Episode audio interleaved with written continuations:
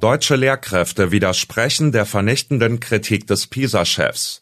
Großbritannien erwägt die Anerkennung eines palästinensischen Staates. Und Verdi will nun auch die deutschen Flughäfen per Streik lahmlegen.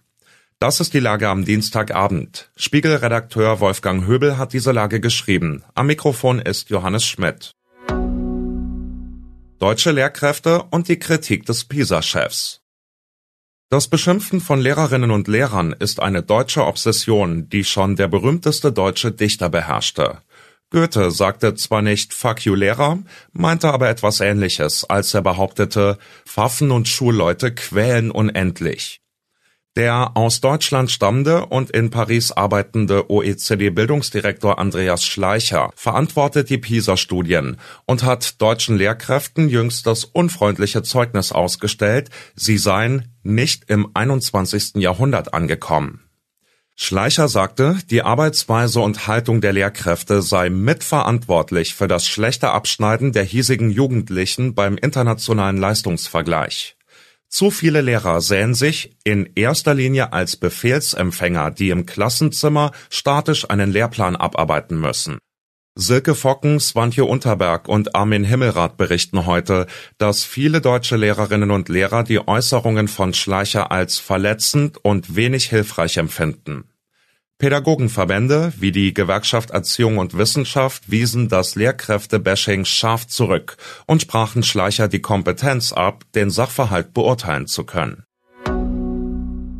David Cameron und die Zwei-Staaten-Lösung bei einem Empfang von Botschaftern aus arabischen Ländern in London hat der britische Außenminister David Cameron gestern Abend angedeutet, dass Großbritannien die Anerkennung eines palästinensischen Staates erwägt. Cameron sieht das offenbar als Beitrag für eine Friedenslösung. Das wirkt angesichts des Krieges in Nahost wie ein fast schon verzweifelter Versuch, Bewegung in den Konflikt zu bringen. Israel führt nach dem Terrorangriff der Hamas im Oktober Krieg im Gazastreifen. Eine Lösung des Nahostkonflikts wirkt so fern wie selten zuvor. Cameron sagte, wenn Großbritannien formal einen palästinensischen Staat anerkenne, würde es helfen, eine Zwei-Staaten-Lösung zu einem unumkehrbaren Prozess zu machen. Es sei notwendig, den Palästinensern einen politischen Horizont aufzuzeigen, um den Konflikt mit Israel zu beenden.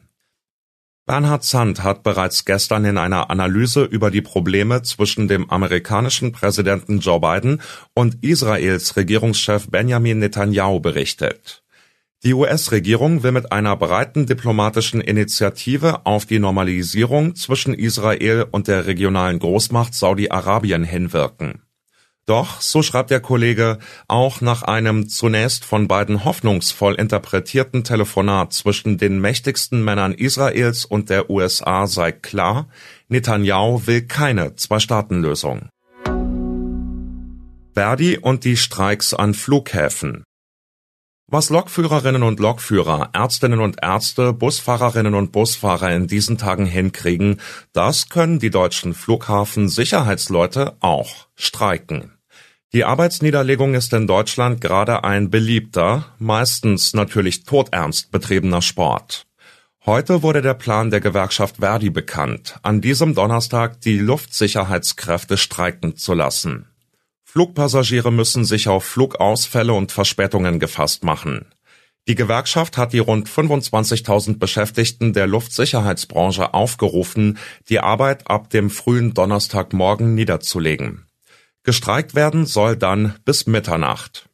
Die Beschäftigten sind an den Kontrollen für Passagiere, Gepäck und Personal tätig. Ohne sie ist kein Betrieb der Sicherheitsbereiche an den Flughäfen möglich.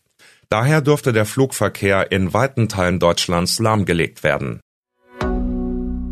Was sonst noch wichtig ist. IWF rechnet mit geringerem Wirtschaftswachstum.